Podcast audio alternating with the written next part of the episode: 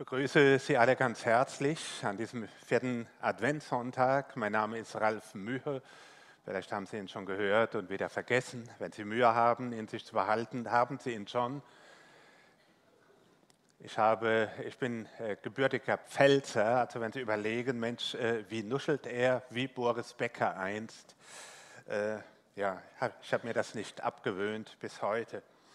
Wir werden heute einen kurzen Gang durch das Neue Testament machen und die Bedeutung der Geburt von Jesus sich einklingt in das Alte Testament und damit deutlich macht, Leute, passt auf, die Schrift, diese uralte Schrift ist relevant für euer Leben jetzt, denn Gott, der vor urendlicher Zeit Verheißungen gegeben hat, ist heute der, der in euer Leben hinein handelt. Da ist es, sie wird einen Sohn zur Welt bringen, den sollst du Jesus nennen, denn er wird sein Volk von aller Schuld befreien.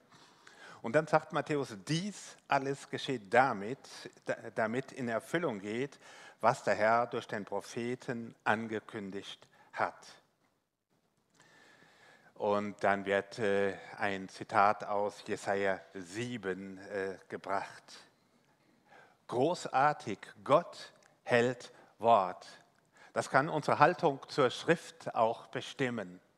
Wir dürfen die Schrift, die Bibel nehmen und uns darauf verlassen, dass Gott seine Verheißungen gibt, selbst wenn die Verheißungen sehr lange zurückliegen.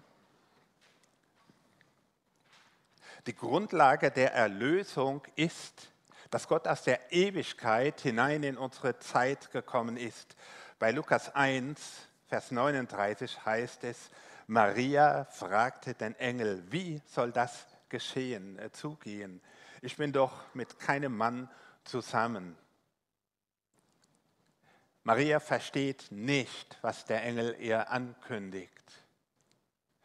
Wir verstehen manches nicht in Gottes Wegen mit uns.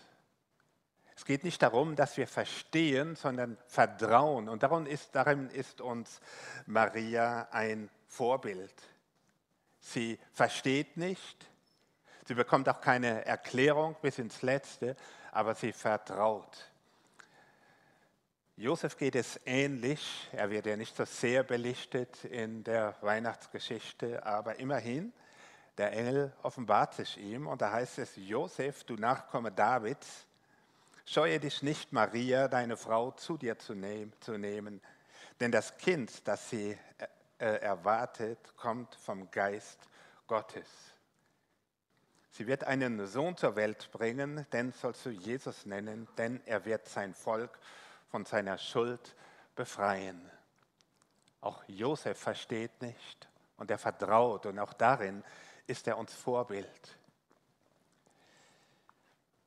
Die Erlösung muss von außen kommen. Vom, die Erlösung kann nicht durch Menschen kommen. Keiner dieser Großen in dieser Welt ist in der Lage, uns zu befreien, sondern Gott, der in diese Welt gekommen ist, hat uns befreit. Das hat etwas mit unserer Sündhaftigkeit zu tun. Ich habe bei Josef Ratzinger gelesen, damals war er noch Kardinal, später wurde er äh, Papst. Er schreibt, dass äh, es zum kollektiven, der kollektiven Verbundenheit mit der Vergangenheit liegt. Und äh, er sagt, nie, äh, niemand hat die Möglichkeit, an einem äh, perfekten Punkt Null anzufangen und sein Gutes in völliger Freiheit einzubringen. Niemand. Selbst unsere besten Absichten sind oft nicht rein. Darum musste Jesus von außen in diese Welt kommen. Es ist äh, nicht unerheblich, dass Jesus vom Heiligen Geist gezeugt wurde. Als ich noch in der Schule war, hörte ich den Religionslehrer, das macht meinen Glauben gar nichts aus. Das war nett von ihm und er wollte die Brücke zu uns schlagen, aber sie war theologisch falsch, denn ein Mensch kann Menschen nicht erlösen. Gott ist von außen in unsere Welt gekommen, um als der Heilige und Reine uns zu erlösen. Es ist äh, erstaunlich, Gott ist Mensch geworden. Paulus entfaltet das im Philipperbrief. Er sagt, er war in allem Gott gleich und doch hielt er nicht gierig daran fest, so wie Gott zu sein.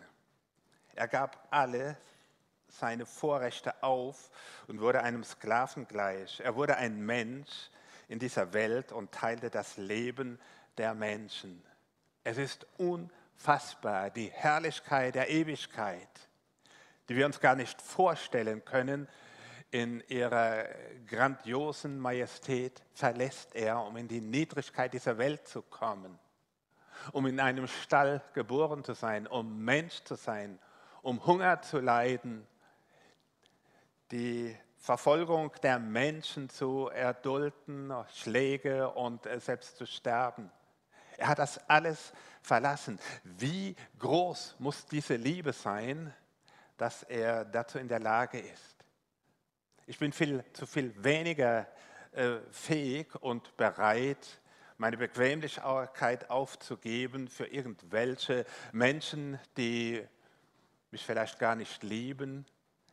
Gottes Liebe ist überwältigend und diese Liebe, die auf alles verzichtet hat.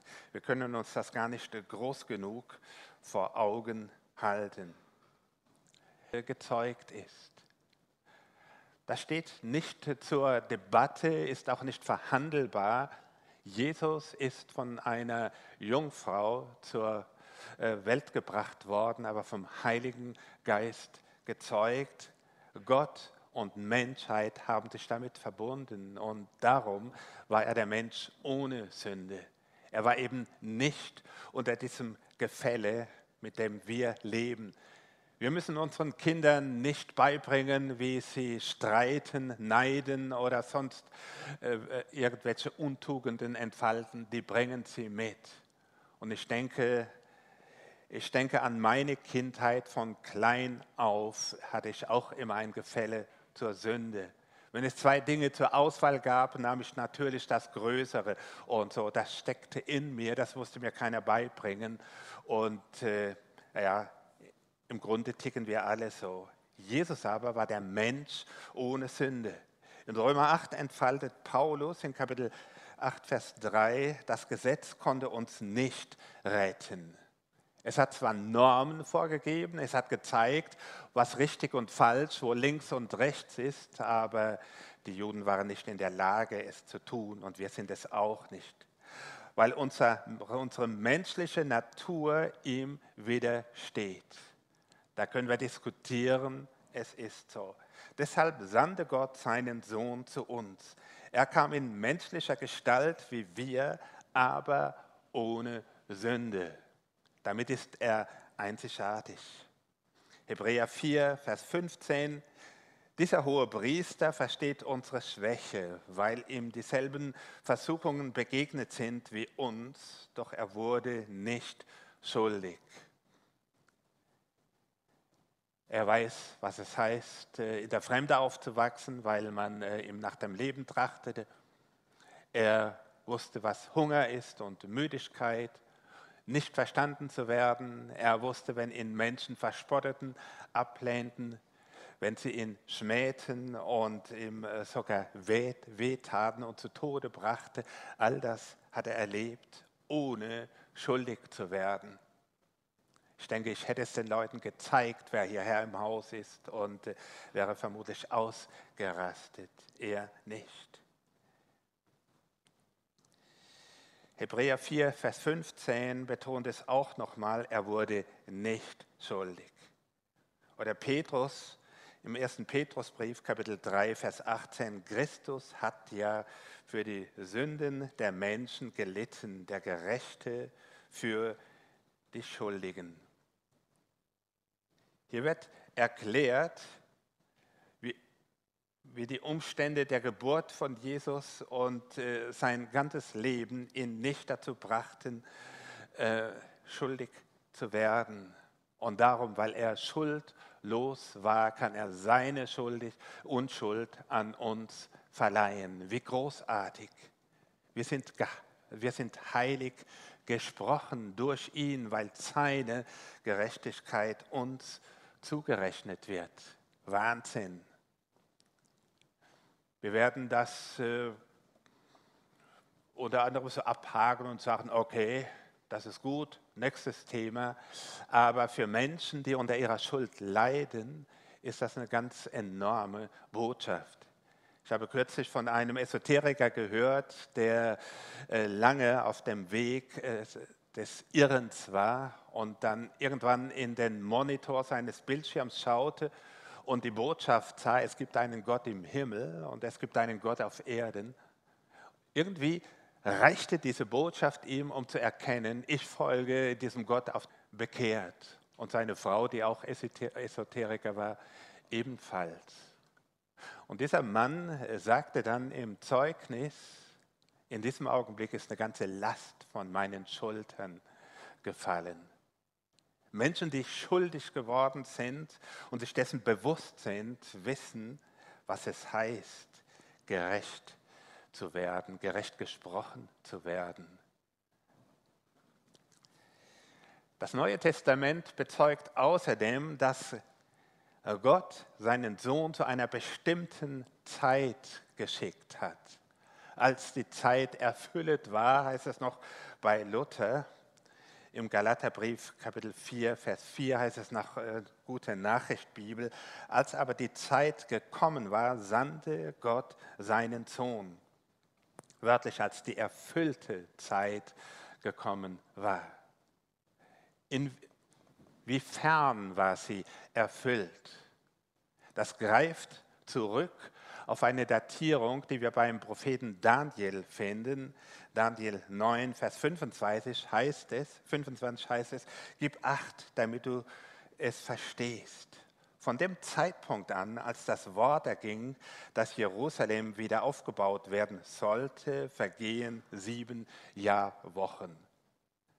Das geht auf das Edikt von Kyros, diesem Perserkönig, zurück, der eben äh, befahl, dass der Tempel wieder aufgebaut wird. Die Perser waren äh, sehr großzügig, sie ließen den Leuten ihre Religion und den Juden eben auch äh, den Tempeldienst. Nach Ablauf dieser Zeit wird ein Gesalbter, ein Messias getötet werden die Stadt und der Tempel werden durch das Heer eines, einer fremden Herrschers verwüstet, über das jedoch die Vernichtung wie eine Flut hereinbricht. Ein Gesalbter wird getötet und kurz darauf der Tempel und die Stadt vernichtet. Eine ganz klare Prophetie auf Jesus, den Messias, auf die Zerstörung Jerusalems und die Eroberung äh, des jüdischen Landes durch die römischen Heere. So eine offenbare Prophetie, es ist faszinierend. Es zeigt, dass Gott außerhalb dieser Zeit steht und von der Ewigkeit her hineinleuchtet in die Zukunft. Der geniale äh, Philosoph und Gelehrte Maimonides, er lebte im Mittelalter 1138 bis 1204 in Cordoba. Dieser Maimonides studierte Daniel und er schrieb in einem Brief, dass er die Zeiten, die hier bei Daniel genannt werden, studiert hat und er sagt und er schreibt, dass er zu einer Erkenntnis kam, die er nicht veröffentlicht, sonst würden den Leuten die Köpfe zerspringen. Warum? Weil ihm bewusst geworden ist, dieser Messias muss schon gekommen sein. Es muss dieser verhasste Jesus sein, den, den die Juden äh, nicht mochten, natürlich, weil sie unter den Christen zu leiden hatten. Aber Maimonides erkennt, diese Prophetie ist in Jesus erfüllt. Es ist großartig, wie Gott in unsere Welt hineinspricht durch dieses alte Wort der Bibel. Wir haben allen Grund, der Bibel zu vertrauen, denn alles, was wir über Gott wissen, Alles, was wir über Jesus aussagen, finden wir in diesem Buch. Da wird, ist durch die weihnachtliche Tradition vieles drumherum gesponnen, aber die eigentliche Botschaft, die finden wir in der Bibel. Es irritiert mich immer, da vorne steht einer, der redet, wenn ich auch rede. Wir finden, wir finden einen enthüllten Plan. Enthüllen. Da ist ein Wort gebraucht, das man äh, benutzt, wenn ein Denkmal enthüllt wird. Man sieht vorher schon die Konturen, aber man weiß nicht genau, was ist dahinter. Und genau dieses Wort ist hier gebraucht in 1. Petrus 1, Vers 20. Ihn hatte Gott schon zu diesem Opfer bestimmt, bevor er die Welt schuf. Das geht uns doch überhaupt nicht in den Kopf. Warum bestimmt Gott Jesus zum Opfer, bevor er die Welt, bevor er die Menschen schuf, wo er doch wusste, dass die Menschen fallen werden. Wir sehen, dass die Botschaft der Bibel sich nicht an unseren Verstand wendet, sondern ihn übersteigt. Wir werden mit Vernunftgründen diese Botschaft niemals ausschöpfen können, sondern sie nur im Glauben erfassen. Jetzt aber, schreibt Petrus, jetzt aber am Ende dieser Welt hat er ihn euretwegen in diese Welt gesandt.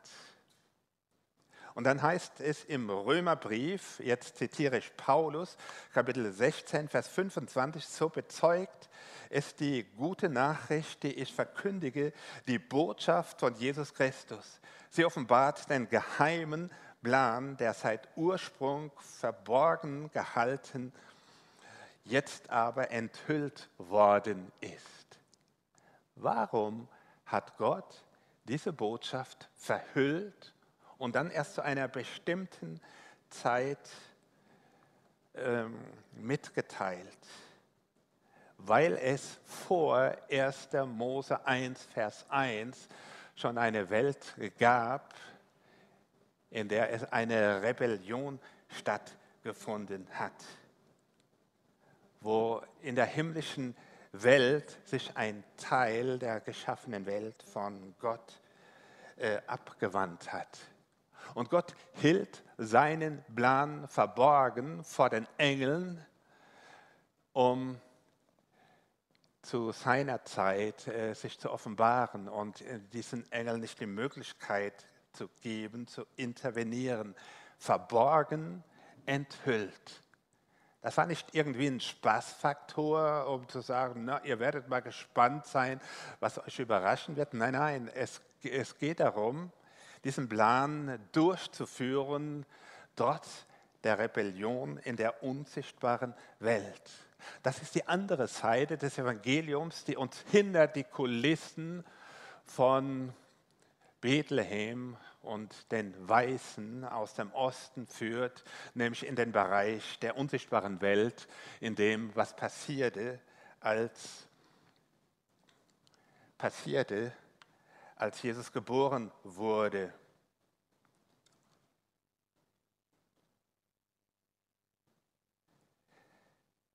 In Offenbarung 12 finden wir eine Prophetie, die nicht nach vorne, sondern in die Vergangenheit oder in die jenseitige Welt gerichtet ist. Da heißt es, dann zeigte sich am Himmel eine andere, dann zeigte sich am Himmel eine andere Erscheinung, ein, große, ein großer, feuriger, feuerroter Drache. Dieser Drache ist Satan. Mit seinem Schwanz fegte der Drache ein Drittel der Sterne vom Himmel und schleuderte sie auf die Erde. Man nimmt an, dass die Rebellion von Luzifer, so wird er im äh, Lateinisch genannt, dazu führte, dass ein, die Rebellion kam. Er stand vor der Frau, die ihr Kind gebären sollte und wollte es verschlingen, sobald es geboren werde, wäre. Was auf der Erde stattfand, spiegelt sich im Himmel oder umgekehrt. Im Himmel findet das statt, was auf der Erde stattfindet. Und wir alle wissen, dass das Leben von Jesus bedroht war, schon als er zur Welt kam durch Herodes und seine Schergen. Menschen werden zu Handlangern des Bösen, indem sie versuchen, seine Pläne zu durchkreuzen. In Offenbarung 12, Vers 5 heißt es, die Frau brachte einen Sohn zur Welt, der alle Völker der Erde mit eisernem Zepter regieren wird.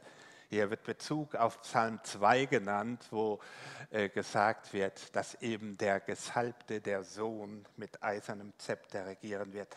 Das Kind wurde sofort nach der Geburt weggenommen und zu Gott, zum Thron Gottes gebracht. Hier ist wieder die Spiegelung, Gott wacht über dem Leben des Kindes, das völlig hilflos ist, ein Baby. Jesus wagt es sich äh, hilflos zu, wagt es, es sich hilflos zu machen, weil er vertraut, dass Gott zu ihm steht.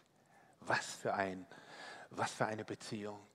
Und auf der Erde ist es Josef, der zum Handlanger für Gottes Pläne wird und der uns darin ein Vorbild ist, weil er tut, was Gott ihm äh, sagt. Er sagt, nimm das, die Frau und das Kind und flüchte, denn man trachtet diesem Kind nach dem Leben. Hier zeigt die Offenbarung uns, was hinter den Kulissen der sichtbaren Welt geschieht. Hinter der folkloristischen Weihnachtsgeschichte steht knallhart der Kampf in der unsichtbaren Welt. Satan versucht, die Erlösung zunichte zu machen, indem er den Erlöser tötet, bevor er überhaupt wirksam wird. Satan kann das nicht äh, verhindern, weil Gott zu seinem Sohn steht. Die Engel reden zu Josef, zu Josef und in der Offenbarung heißt es, dass äh, dieses Kind gesichert wird. Eine grandiose Hintergrundinformation über das Geschehen von Weihnachten. Und bei alledem geht es um uns. In 1. Johannes 3, Vers 8 heißt es, wer sündigt, stammt vom Teufel. Denn der Teufel hat von Anfang an gesündigt. Von Anfang an, das heißt äh, schon immer, der Mensch ist in eine Welt geboren worden, in dem der Teufel schon sündigte.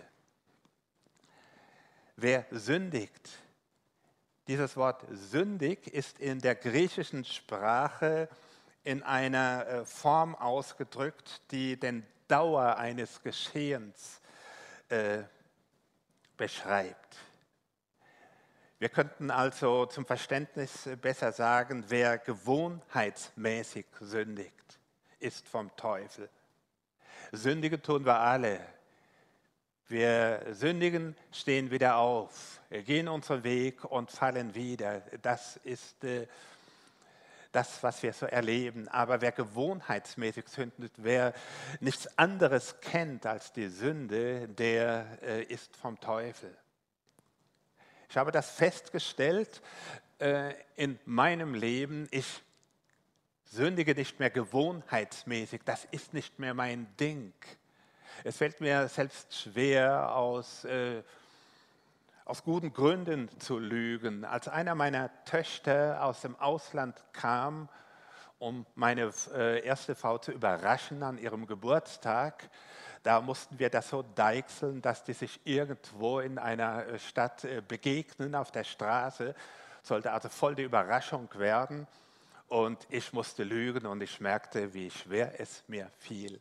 Ich habe das mit Wohlwollen ähm, festgestellt. Denn natürlich, äh, natürlich bin ich da nicht äh, fehlerfrei. Manchmal biege ich die Wahrheit so, dass es gerade noch so passt, nicht wirklich gelogen ist und so. Ne, das typisch Menschliche. Man will den Kopf aus der Schlinge irgendeines Vorwurfs ziehen und so, aber Gewohnheitssündigen nicht. Wer sündigt, gewohnheitsmäßig sündigt, stammt vom Teufel, denn der Teufel hat von Anfang an gesündigt. Der Sohn Gottes aber ist auf die Erde gekommen, um die Werke des Teufels zu zerstören. Und das macht uns frei und das ist so großartig. Wir sind nicht mehr festgelegt auf dieses Gefälle der Sünde, sondern wir dürfen unseren Weg mit dem Herrn gehen, auch wenn wir fallen, wir dürfen aufstehen. In, mit Gott zu leben heißt immer wieder zu fallen, aber immer einmal mehr aufzustehen, um ans Ziel zu kommen. Die Hintergrundbotschaft von Weihnachten ist, es gibt Erlösung für uns, weil Jesus Mensch geworden ist, um uns äh, zu retten. Es geht also um uns. Ich schließe ab mit äh, der Nachricht, die Paulus an seinen Mitarbeiter Titus schickt, in Titus 2, Vers 11 bis 13. Denn die rettende Gnade Gottes ist offenbar geworden und sie gilt allen Menschen.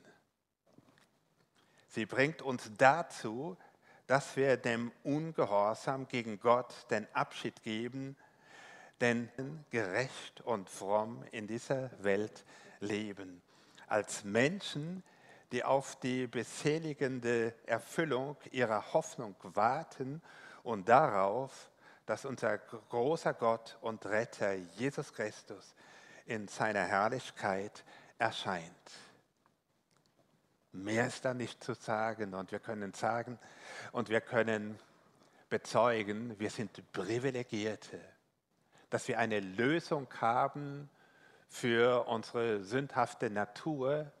Wir dürfen sie ablegen und die Heiligkeit Gottes annehmen und wir dürfen nach vorne schauen. Jesus ist in die Welt gekommen, um uns zu erlösen und er kommt wieder, um uns in seine Herrlichkeit zu holen. Ich bete noch. Himmlischer Vater, wir danken dir dass du Jesus Christus gesandt hast zu unserer Erlösung. Und das, was dich getrieben hat, war deine Liebe. Weil du uns so sehr geliebt hast, hast du ihn geschickt und hast die Erlösung für uns durch Jesus Christus vollbracht. Darum danken wir dir und wir neigen uns im Respekt vor deiner Größe, vor deiner Liebe, vor deiner Heiligkeit, mit der du uns umfängst und ausfüllst, mit der du uns Hoffnung gibst über das Elend in dieser Welt und uns deine Herrlichkeit vor Augen führst, auf die wir zugehen. Herr, wir danken dir und beten dich an. Amen.